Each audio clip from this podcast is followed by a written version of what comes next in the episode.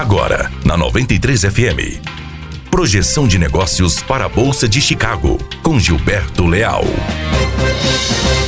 Bom dia, hoje segunda-feira, 12 de agosto de 2019.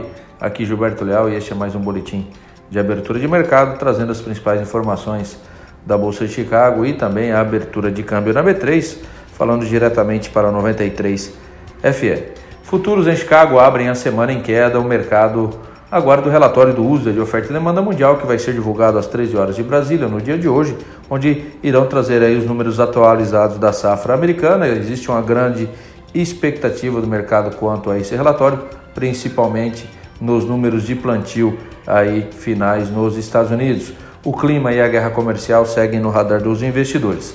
Soja então em queda neste momento de 6,5 pontos, contrato de setembro valendo 8 dólares e 72 centavos de dólar por bushel para o milho, queda de 4 pontos e meio, contrato de setembro de milho em Chicago valendo neste momento 4 dólares e 5 centavos de dólar por bushel.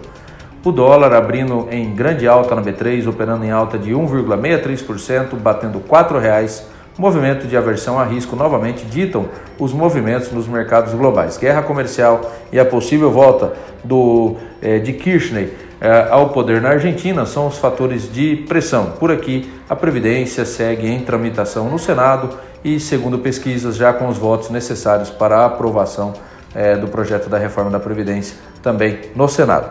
Essas seriam as principais informações para o boletim de abertura de mercado diretamente para o 93 FM. Um grande abraço a todos. Você ouviu Projeção de Negócios para a Bolsa de Chicago com Gilberto Leal. Aqui, na 93 FM. Apoio Granel Comércio de Cereais.